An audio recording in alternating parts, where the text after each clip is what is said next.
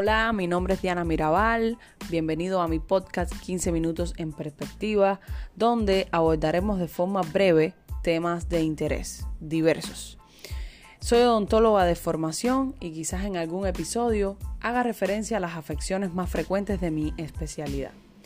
Pero me apasiona el mundo del podcasting y por eso he querido hacer este pequeño proyecto de comunicación, el cual espero que sea de su agrado. Quédese aquí para disfrutar de nuestra compañía, en donde le aseguro la positividad no va a faltar.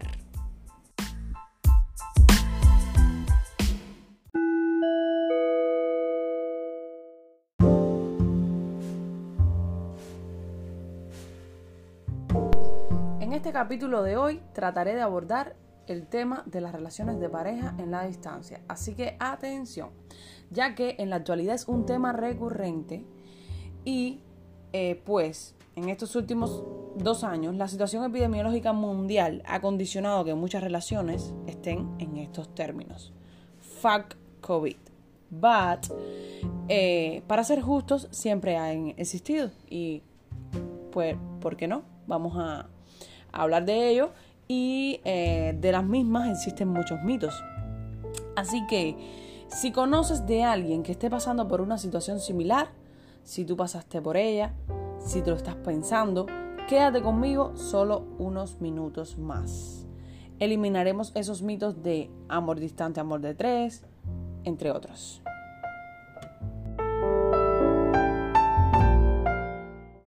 Mi propósito no es hablar como una experta ni posicionarme desde lo más alto del conocimiento, de algo tan, tan subjetivo y variable para cada uno pero lo haré como dice el nombre de mi podcast, desde mi perspectiva, auxiliándome de algunos estudios y alguna investigación.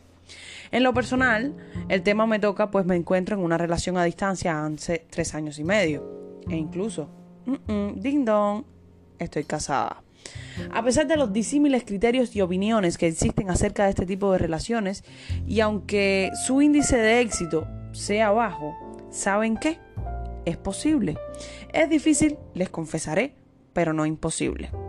Ojo, cada relación es un mundo. Hará la diferencia el tipo de persona que seas y el tipo de persona que sea tu pareja.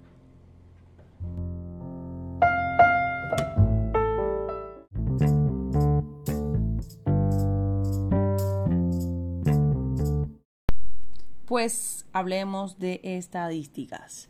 Investigaciones han concluido mediante encuestas realizadas que el 60% de las relaciones a distancia duran, son duraderas, pero el 37% de ellas se separan una vez que conviven o existe cierta cercanía geográfica. Oh my god, espero que esto no me suceda, así que crucen los dedos por mí. Sí, por ahí leí que hay gente que le gusta extrañarse. Pero vemos, veamos lo positivo de todo el panorama, porque siempre existen dos posturas. Un estudio publicado en la revista Journal of Communication, elaborado por una profesora de Hong Kong, Crystal Yang, en conjunto a Jeffrey Hancock de la Universidad de Cornell en Estados Unidos, ellos expresan, y gracias amigos, que las relaciones a distancia pueden ser incluso más exitosas que las convencionales, y este planteamiento lo reafirmo.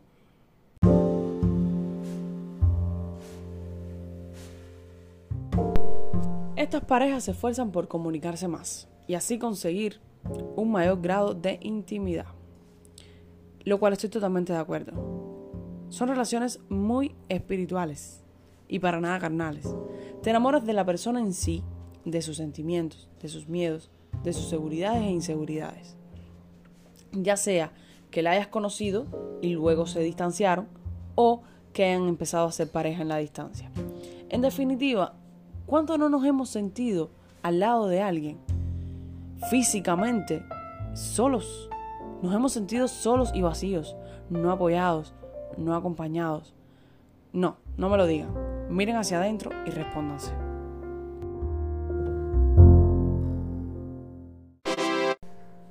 ¡Tara! Tu principal arma, la comunicación y la confianza. Esos serán aspectos que fortalecerán la relación. Reafirmo mi criterio eh, con el criterio de un médico y psicólogo Carlos San Martín coordinador del Centro Interdisciplinario de Psicología y Salud en Santander. Este doctor, eh, sus palabras textuales son, es que resulta esencial el nivel de comunicación y acompañamiento para generar vínculos estables y gratificantes. Las mías es que deberás hacerlo más allá o más que una relación que esté físicamente eh, cerca. Nuevamente, ojo, y siempre que digo ojo, háganme caso. Necesitamos tener y hacer planes más allá de la relación, planes personales y tiempo a solas. De lo contrario, esta relación se volverá muy, muy tóxica y te consumirá. Al no estar junto a tu pareja, puedes caer en eh, un ciclo, en una dependencia emocional, en eh, algo bien negativo que puede finalmente darle un punto y final a la desdichada, pero no desdichada relación.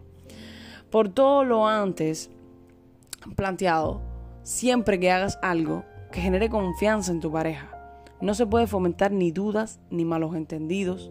Es difícil, pero ahí es donde tú marcas la diferencia, tu voluntad.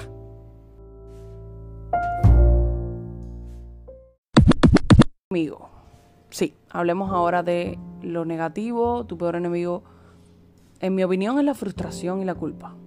Tienes que aprender a caminar por una delgada línea para no llegar a sentirte frustrado. La frustración no es buena.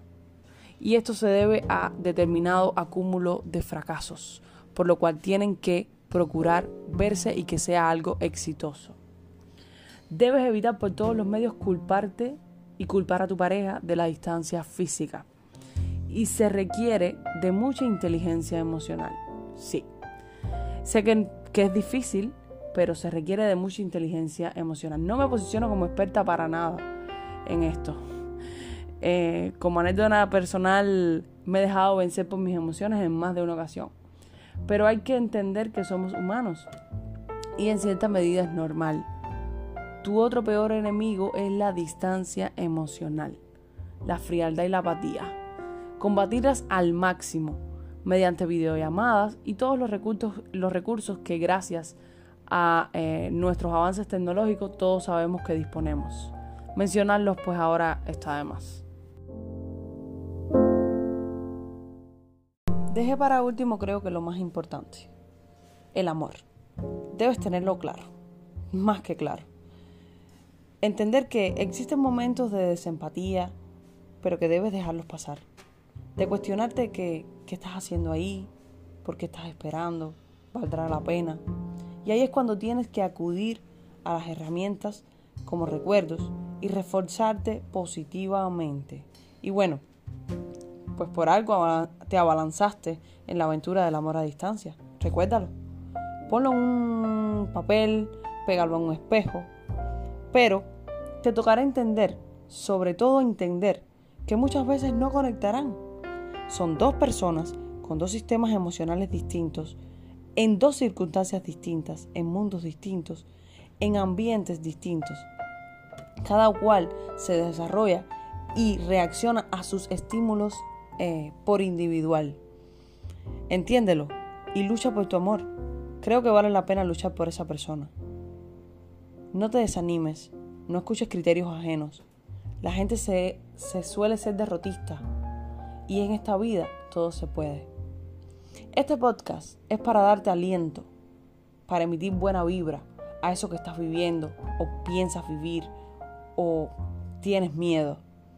Las cosas imposibles se hacen posibles. Confía en ti, en tu amor. No abandones. No escojas el camino más fácil.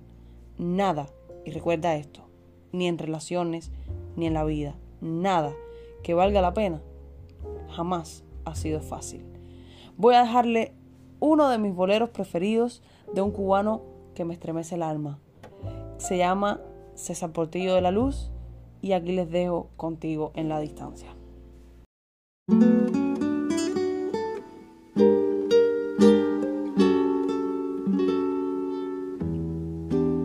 No existe un momento del día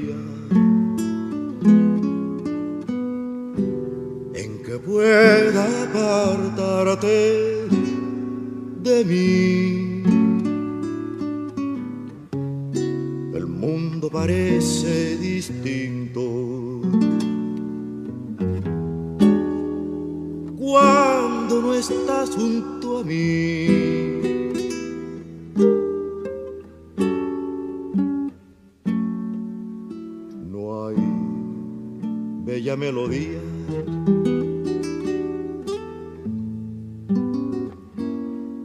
Surjas tú.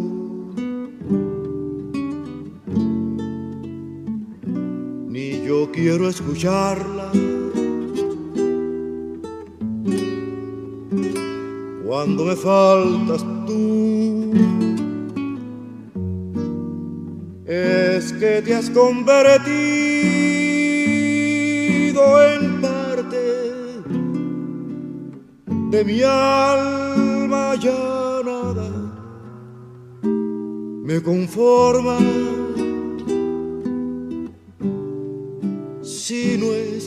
también. Más allá de tus labios, del sol y las estrellas, contigo en la distancia, amada mía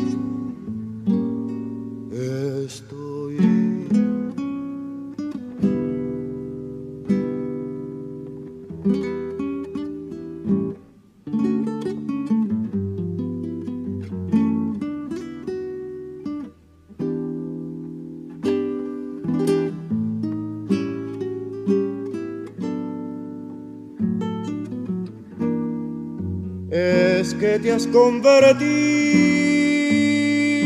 en parte de mi alma ya nada me conforma. Si no estás tú también. Más allá de tus labios del sol y las estrellas, contigo en la distancia, amada mía.